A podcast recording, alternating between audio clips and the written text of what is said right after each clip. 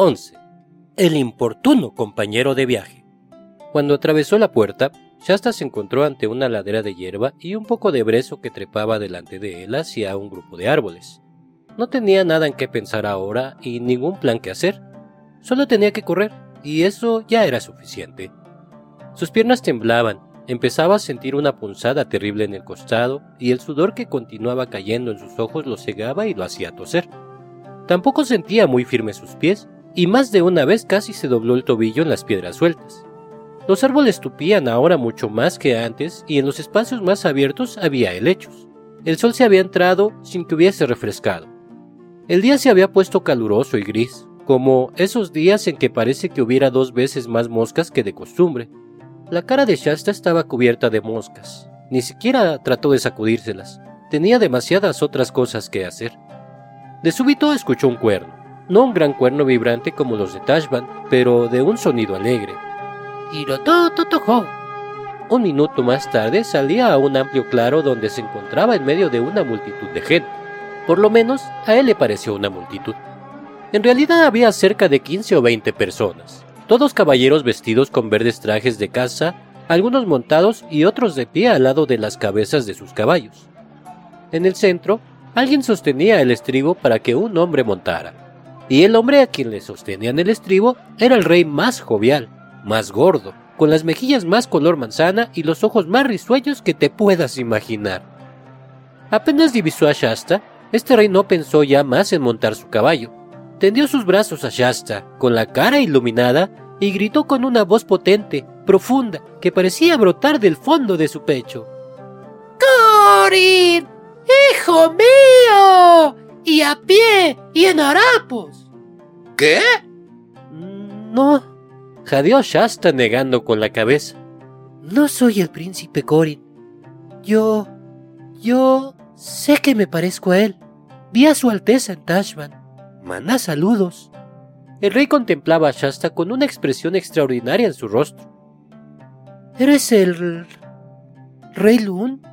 Preguntó Shasta con voz entrecortada, y agregó sin esperar respuesta.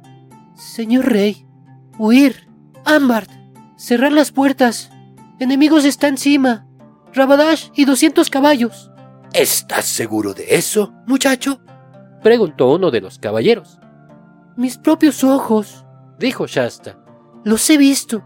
He corrido carrera con ellos todo el camino desde Tashban. ¿A pie?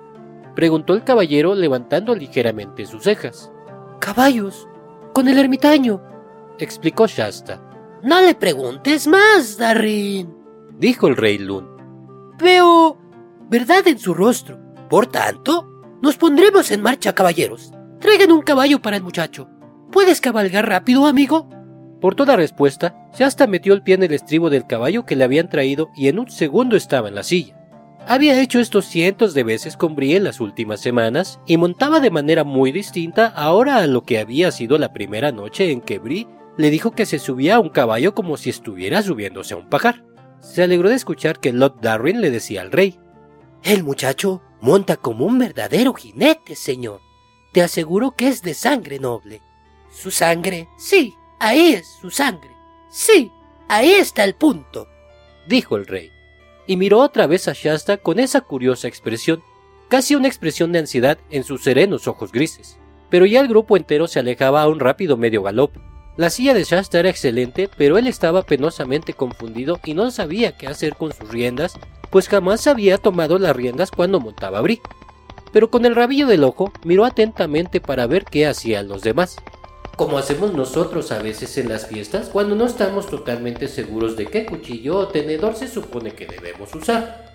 Y trató de poner los dedos correctamente, mas no se atrevía a dirigir realmente al caballo, confiaba en que éste seguiría el resto, su caballo era, claro está, un caballo común, no un caballo que habla, pero tenía talento suficiente como para comprender que el extraño muchacho que llevaba en su lomo no era realmente el dueño de la situación.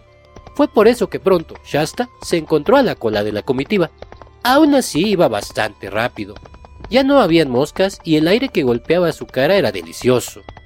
También había recuperado el aliento, y su misión había logrado éxito. Por primera vez desde que llegara a Tashbat, le parecía que hacía tanto tiempo, empezaba a pasarlo bien. Miró hacia arriba para ver si ya estaban más cercanas las cumbres de las montañas. Para su gran desilusión, no pudo ni siquiera divisarlas, únicamente una vaga grisura que bajaba hacia ellos. Nunca antes había estado en un país montañoso y se sorprendió. Es una nube, Se dijo. una nube que viene bajando. Ya entiendo. Aquí arriba en los cerros uno está verdaderamente en el cielo. Voy a ver cómo es el interior de una nube. ¡Qué divertido! Siempre me había intrigado. Muy lejos, a su izquierda y un poco detrás de él, el sol se preparaba para ponerse. Habían llegado a un camino lleno de baches e iban a una gran velocidad, pero todavía el caballo de Shasta iba último en el lote. Una o dos veces, cuando el camino hacía una curva, había ahora un prolongado bosque a cada lado, perdió de vista a los demás por un par de segundos. Luego se hundieron en la niebla, o más bien la niebla los envolvió. El mundo se volvió gris. Shasta no tenía idea de lo frío y húmedo que era el interior de una nube, tampoco lo oscura que podía ser. El gris se tornaba negro con alarmante celeridad. Alguien a la cabeza de la columna hacía sonar el cuerno de vez en cuando, y cada vez el sonido venía de más lejos. No podía ver a ninguno de los otros ya, pero por supuesto podría verlos en cuanto doblara la próxima curva. Pero después de doblarla, todavía no lograba verlos. A decir verdad, no podía ver absolutamente nada. Su caballo iba al paso, Sigue, caballo, sigue. dijo Shasta, y se escuchó el cuerno muy débil. Bri le había dicho siempre que debía mantener sus talones bien vueltos hacia afuera, y a Shasta se le había metido en la cabeza la idea de que algo terrible pasaría si él enterraba sus talones en los flancos del caballo. Esto le parecía una buena ocasión para probarlo, Mira, caballo, dijo. si no cobras ánimo, ¿sabes lo que te haré? Te voy a clavar los talones. Prometo que lo haré. El caballo, sin embargo, no hizo el menor caso de esta amenaza, de modo que Shasta se afirmó bien en la montura, se agarró con las rodillas, apretó los dientes y aguijoneó ambos flancos del animal con sus talones, lo más fuerte que pudo. El único resultado fue que el caballo inició una especie de intención de trote de unos 5 o 6 pasos y luego disminuyó hasta ponerse a caminar otra vez. Y ahora estaba totalmente oscuro y parecía que ya no hacían sonar ese cuerno. El único ruido era un continuo drip, drip que venía de las ramas de los árboles. Bueno, supongo que aún caminando al paso llegaremos a alguna parte en algún momento, Se dijo Shasta. Lo único que espero es no caer en manos de Rabadash y su gente. Continuó hacia adelante durante lo que pareció largo rato, siempre al paso. Comenzaba a odiar ese caballo y también comenzaba a sentir hambre. Al poco tiempo llegó a un lugar donde el camino se dividía en dos. Estaba justamente preguntándose cuál conduciría a Ámbar cuando lo sobresaltó un ruido detrás suyo. Era el ruido de caballos al trote. ¡Rabadash! Pensó Shasta. No había forma de adivinar qué camino tomaría Rabadash. Pero si tomo uno, Se dijo Shasta, podría ser que él tomara el otro. Y si me quedo en esta encrucijada, es seguro que me captura. desmontó y condujo a su caballo lo más rápido posible por el camino de la derecha. El rumor de la caballería se acercaba vertiginosamente y en un par de minutos Shasta se dio cuenta de que estaban en la bifurcación de caminos. Contuvo la respiración, esperando para ver qué camino tomarían. Se escuchó una orden dada en voz baja. ¡Alto! Luego diversos ruidos de caballos, narices resoplando, cascos lanzando patadas, frenos tascados, caricias en los cuellos. Enseguida, una voz habló. Escuchad todos. Dijo, Estamos ya a unos 200 metros del castillo. Recuerden sus órdenes. Una vez en Narnia, donde estaremos a la salida del sol, deben matar lo menos posible. En esta aventura ustedes deben considerar cada gota de sangre narniana como si fuera más preciosa que un galón de la vuestra propia. En esta aventura, digo, los dioses nos enviarán horas más felices y entonces no deben dejar a nadie con vida entre Cair Parabel y el páramo del oeste. Pero aún no estamos en Narnia. Aquí en Arslan es otra cosa. El asalto al castillo del rey Lun, lo único que importa es la rapidez. Muestren su temple. Tiene que ser mío en una hora. Y si lo es, se lo entrego a ustedes. No guardaré para mí ningún botín. Mátenme a todo bárbaro varón dentro de sus murallas, hasta el niño nacido ayer, y todo lo demás es para que ustedes se lo repartan como les plazca. Las mujeres, el oro, las joyas las armas y el vino. El hombre que yo vea quedarse atrás cuando lleguemos a las puertas será quemado vivo. En nombre de Tash, el irresistible, el inexorable. ¡Adelante! Con un gran clip-clop, las columnas se pusieron en movimiento y Shasta volvió a respirar. Habían tomado el otro camino. Shasta pensó que demoraban largo tiempo en pasar, pues aunque había hablado y había meditado acerca de 200 caballos, no había logrado hacerse una idea de cuántos eran realmente pero al final el ruido se perdió a lo lejos y otra vez se encontró solo en medio del drip, drip de los árboles. Ya conocía el camino hacia Ámbar, pero claro, no podía ir por él. Eso significaría únicamente ir a caer en manos de las tropas de Rabadash. ¿Qué demonios puedo hacer? se decía Shasta a sí mismo, pero volvió a montar su caballo y continuó por el camino que había elegido, con la tenue esperanza de encontrar una cabaña donde pedir alojamiento y comida. Había pensado, por supuesto, en regresar junto a Arabis, Ibri y Yuin en la ermita, pero no podía porque en estos momentos no tenía ya la menor idea de la orientación. Después de todo, dijo Shasta, este camino tiene que llegar a alguna parte. Pero todo depende de lo que entiendas por alguna parte. El camino no deja de llegar a alguna parte en el sentido de que llegó hasta donde había más y más árboles, todos oscuros y goteando, y un aire cada vez más frío. Y lo más curioso, los vientos helados siguieron soplando la niebla por delante de él a pesar de que nunca se alejaron. Si hubiese estado acostumbrado a los países montañosos, habría comprendido que esto significa que estaba mucho más alto, tal vez justo en la cumbre del paso. Pero Shasta no sabía nada de montañas. Lo que sí creo, murmuró Shasta, es que debo ser el niño con más mala suerte que ha vivido jamás en este mundo. Todo sale bien para los demás, menos para mí. Esos señores y damas de Narnia salieron a salvo de Tashban. A mí me dejaron atrás. Arabis, Ibri y Yuin están más cómodos que nadie con el viejo ermitaño. Claro que yo tuve que ser a quien enviaran acá. El rey Luna y su gente deben haber llegado sanos y salvos al castillo y habrán cerrado sus puertas mucho antes de que Rabadash llegara, pero yo quedé afuera. Y como estaba tan cansado y como no tenía nada en su estómago, tuvo tal lástima de sí mismo que las lágrimas rodaron por sus mejillas. Puso fin a todo esto en un repentino sobresalto. Shasta descubrió que algo o alguien iba caminando a su lado. Estaba oscuro como la boca del lobo y no pudo ver nada. Y la cosa o persona caminaba tan silenciosamente que apenas podía escuchar sus pisadas. Lo que podía escuchar era su respiración su invisible compañero parecía respirar a gran escala y Shasta tuvo la impresión de que se trataba de una criatura enorme. Y se había dado cuenta de esta respiración en forma tan gradual que en realidad no tenía idea de cuánto hacía que la escuchaba. Fue un susto horrible. Le vino a la memoria que había oído decir hacía mucho tiempo que había gigantes en esos países del norte. Se mordió los labios aterrado, pero ahora que tenía verdaderamente algo por qué llorar, dejó de llorar.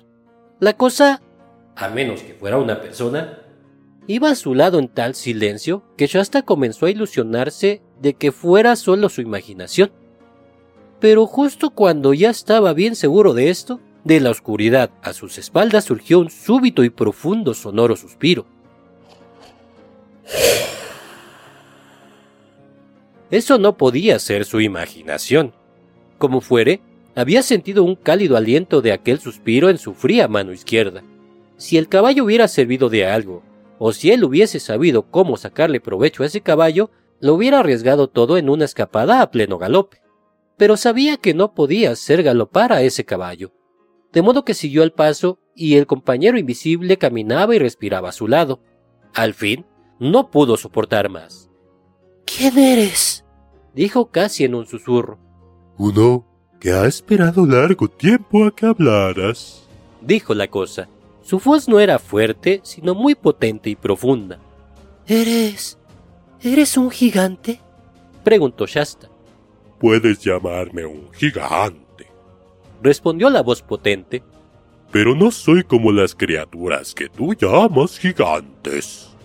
No puedo verte, dijo Shasta, después de tratar desesperadamente de verlo. Entonces, pues se le había ocurrido una idea aún más terrible, dijo casi en un alarido. ¿No eres?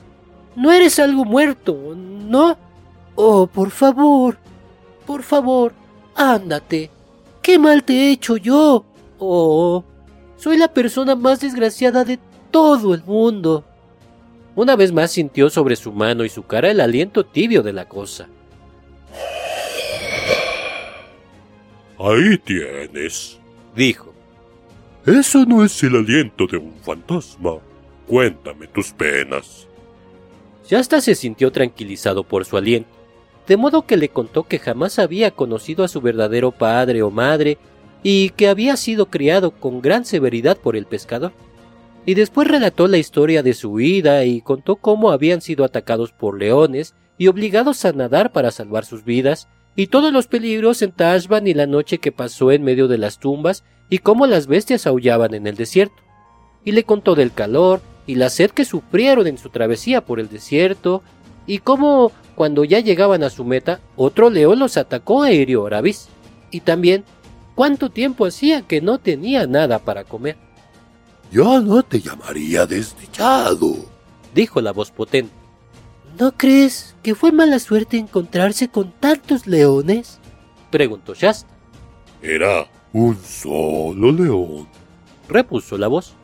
¿Qué quieres decir por todos los cielos? Te acabo de decir que hubo por lo menos dos la primera noche y... Había solamente uno, pero de pies muy ligeros. ¿Cómo lo sabes? Yo era el león. Y como Shasta se quedó boquiabierto y no dijo nada, la voz continuó. Yo era el león que te obligó a juntarte con Arabis. Yo era el gato que te consoló en medio de las casas de la muerte. Yo era el león que ahuyentó a los chacales mientras tú dormías. Yo era el león que dio a los caballos renovadas fuerzas, sacadas del miedo para los últimos metros que faltaban a fin de que pudieras alcanzar al rey Luna a tiempo.